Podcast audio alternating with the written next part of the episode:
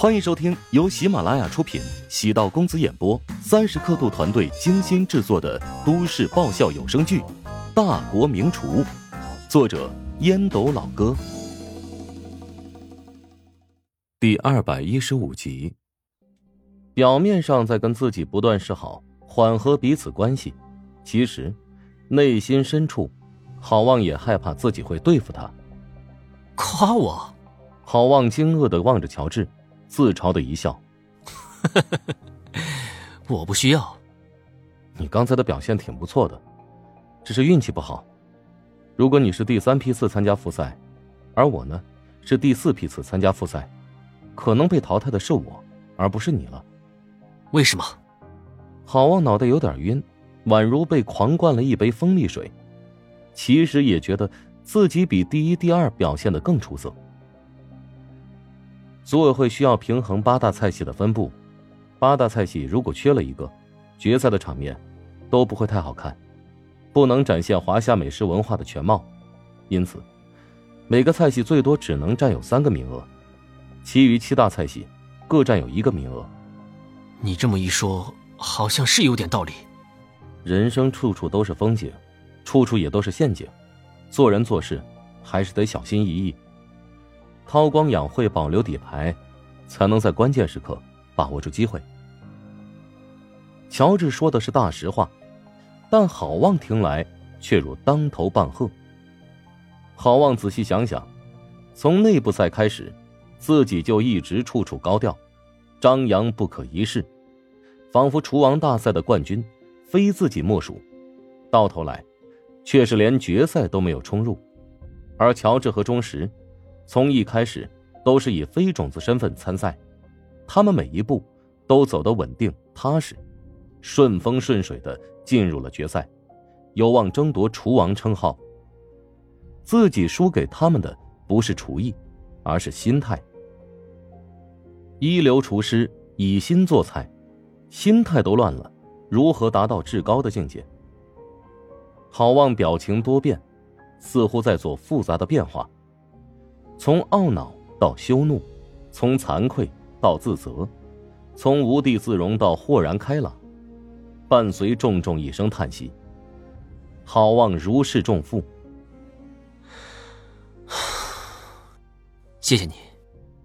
不用，我们是一个团队，无论我或者钟石拿到厨王称号，那都是怀乡集团厨王争霸赛选手的荣耀。哼。你现在不会说的是场面话吧？等过一段时间再找个机会给我穿小鞋。我像是那种人吗？郝望仔细想想，乔治虽然不太给自己面子，但好像也没有做过很过分的事情，平时跟所有人都很客气。经过今天这番谈话，郝望觉得与乔治的关系更近了一些。是我以小人之心夺君子之腹了。郝望主动伸出略显肉感的手掌，乔治这次没有拒绝，跟郝望轻轻相握。郝望虽然喜欢耍小聪明，也爱出风头，但人品不算糟糕。无论是从集团未来发展，还是个人的前程，郝望都是一个不错的人才。与他打好关系，并没有错。与乔治的这番对话，郝望终于意识到，自己跟乔治。还是有差距的，厨艺放在其次，关键人家格局比自己高啊。当绝大多数选手都在研究如何取悦评委，人家呢，却是站在华夏八大菜系的平衡发展，考虑比赛的策略，境界差距足足有十万八千里。与好望呢，算是化解了这段时间的恩怨。如果自己在决赛取得好成绩，固然他会嫉妒自己，但至少不会做出攻击自己的事情。人生在世，面对仇敌，一方面要痛打落水狗，另一方面要息事宁人。正所谓，天黑路滑，社会复杂，世道艰辛，惹是生非太多，只会让自己频繁应对各种状况。人心若是散了，整天用于算计。如何集中精力做更加有意义的事情呢？希望好望能够好自为之。乔治给了他一个台阶，只要以后相安无事，有机会他不会制造矛盾。当然，乔治也是看出好望的性格，称不上君子，但他也是能察言观色、忍辱负重的人。这种人呢，比较圆滑，但主要知道他的所求和底线，还是比较容易相处的。与郝望从赛区出口一直聊到展区，郝望的表情已经从郁闷转为放松。乔治不仅厨艺很好，做思想工作也有一手。乔治见陶如雪重新戴上口罩和帽子，安静的坐在那里，耳朵上挂着耳麦。似乎在欣赏音乐，他走过去，夺过一只，塞入自己的耳朵里，一首清新的情歌。陶如雪关掉手机的音乐软件，旋律戛然而止。陶如雪从乔治的耳朵里拔出耳麦：“怎么跟好望握手言和了？”目前是握手了，至于何时能够言和，还得静观其变。没有无缘无故的爱恨。想要缓解或者忘却，需要时间。陶如雪看了一眼腕上的手表，距离最后一班九点五十五分的高铁还有三个多小时。不能住一宿，明早回去吗？哎，我房间床特别大，如果你见了不满意，那我可以自费花点钱升级一下。陶如雪用手指戳了一下乔治的脑门不能。言毕，他取出手机。上面是陶南方给自己的留言。距离酗酒后解禁还有二十二天。乔治满脑门都是黑线呢，丈母娘的手伸的还不是一般的长啊！摊手投降，行吧？那那那咱们先找个地方吃吃顿饭吧。啊，吃完饭我送你去高铁站。陶如雪朝乔治点点头。乔治不在家的这几天。他总会精神飘忽，时不时有种错觉，乔治没有离开，就在家里的某处待着。搭乘高铁前来的路上，陶如雪心情异常的兴奋，甚至憧憬见面之后是否有什么感人的画面出现。结果呢，自己苦等了一个小时，乔治才从赛区走出，两人也只是如同熟人一般寒暄。陶如雪心中。一直压抑着一团火苗，随时会变成惊人的火焰。和陶如雪走在一起，即使他把自己包成馒头，依然会惹人频频瞩目。一米七二的身高，身姿修长，笔直如铅笔。棒球帽下的额头光滑白皙，看不清他的脸，一双眼睛却透着股灵动清亮，反而让人幻想。他的面容究竟有多么的惊世骇俗？抵达餐厅没有预约，需要等位。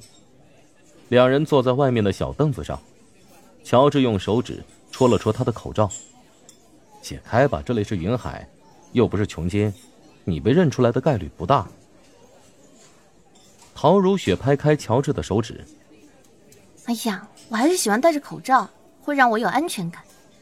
别人的目光会让你不舒服。嘿，没想到你脸皮会这么薄。我主要不想让你得逞。得逞什么？让其他男人羡慕你啊！男人是复杂的动物，一方面担心头上添点绿，一方面呢又喜欢炫耀自己的女人。你承认你是我的女人喽？到咱们的位置了。陶如雪瞪了乔治一眼，不再搭理他。入厅，摘开口罩、帽子。他依然是聚焦所在，少见的慷慨。乔治不看菜式，专挑贵的菜，选择四道花里胡哨的菜名。男人赚钱不就是为了女人吗？对自己可以吝啬，但是对女人、父母、子女倾囊而出，因为财富是为他们而积累的。乔治将陶如雪当成自己的女人，陶如雪果然很感动。乔治果然进入决赛了。梅玲坐在苹果电脑前审阅今天的稿件。本期杂志的内容围绕厨王争霸赛。谁是厨王固然吸引人，然而，谁是比赛最大的黑马，同样扣人心弦。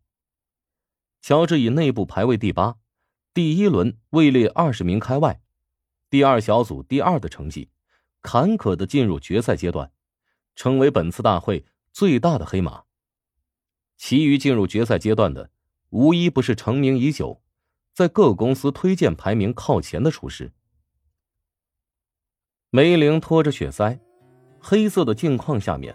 宛如宝石般透亮的眸子，充满光彩。难道一开始就是怀香集团设计的方案？他们利用乔治和钟石此前在外界名声不显，各公司对他俩的情报采集不够多，所以故意将他俩雪藏。如果真是如此，乔治莫非还有底牌？长江三鲜、金蝉戏珠。不仅对失传菜谱有研究，还具有创新能力，有很强的调味能力，利用蔬菜汁还原食蔬清香。对火候的控制略有些不稳定。一个潜力无穷的年轻厨师，假以时日必成大器。梅玲仔细翻阅评委的点评，虽然每一段都很简短，但十几个评委总结起来的话。却蕴含着极为丰富的信息量。手机屏幕闪烁，穆小发来信息：“哎，咱俩的私人厨师发挥的怎么样？有没有被淘汰？如果被淘汰，明天拉着他去给咱俩做一顿饭吃呗。”“你这是什么意思啊？是希望他失败吗？难道还希望他获得冠军吗？如果他真成了厨王，以后的谱肯定越来越大，咱们想包他当私厨的计划就更加不可实现了。”你的脑洞越来越大了，我会如实转告乔治你的真实想法。我才不怕你呢，就是当着他的面我也敢这么跟他说。从我现在掌握的消息来看，乔治极有希望冲击厨王，你的理想恐怕要毁灭了。唉，在我的意料之中。如果一个人有实力，即使别人恶意阻挠，也难以掩盖他的光芒。我的眼光不错吧？一眼就看中他很有实力。你还真是个墙头草呢。不过，乔治想要拿到冠军还是很有难度的。这一届比往届的选手都要实力更强，绝大多数在前面都保留了实力，手中藏着杀手锏。你还真够纠结的。就算拿不到冠军，那又如何？就跟我每年评那么多奖项，一大堆奖杯，又不能当饭吃。你是站着说话不腰疼。如果他拿到了厨王称号，以后所谓的虚名或者荣誉都可以不在乎。但如果他第一个厨王都拿不到，那意味着他一无所有，在这个行业难以立足。梅玲叹了口气，穆小从事娱乐圈。跟其他人相比，实在是太顺风顺水了。人生在世，绝大多数人在成功之前，都会经历各种各样的挫折。穆小没有再回消息，梅玲找到他已经得到答案。嘴巴上希望乔治止步复赛，其实内心还是希望乔治能够更进一步。穆小便是这个性格，插刀教主。喜欢时不时的用言语插别人一刀，但内心深处藏着温柔，否则，他也不会暗中给乔治的食堂做宣传了。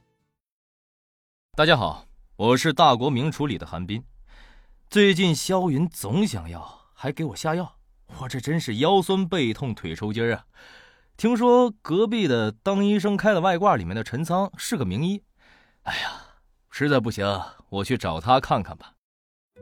本集播讲完毕，感谢您的收听。如果喜欢本书，请订阅并关注主播。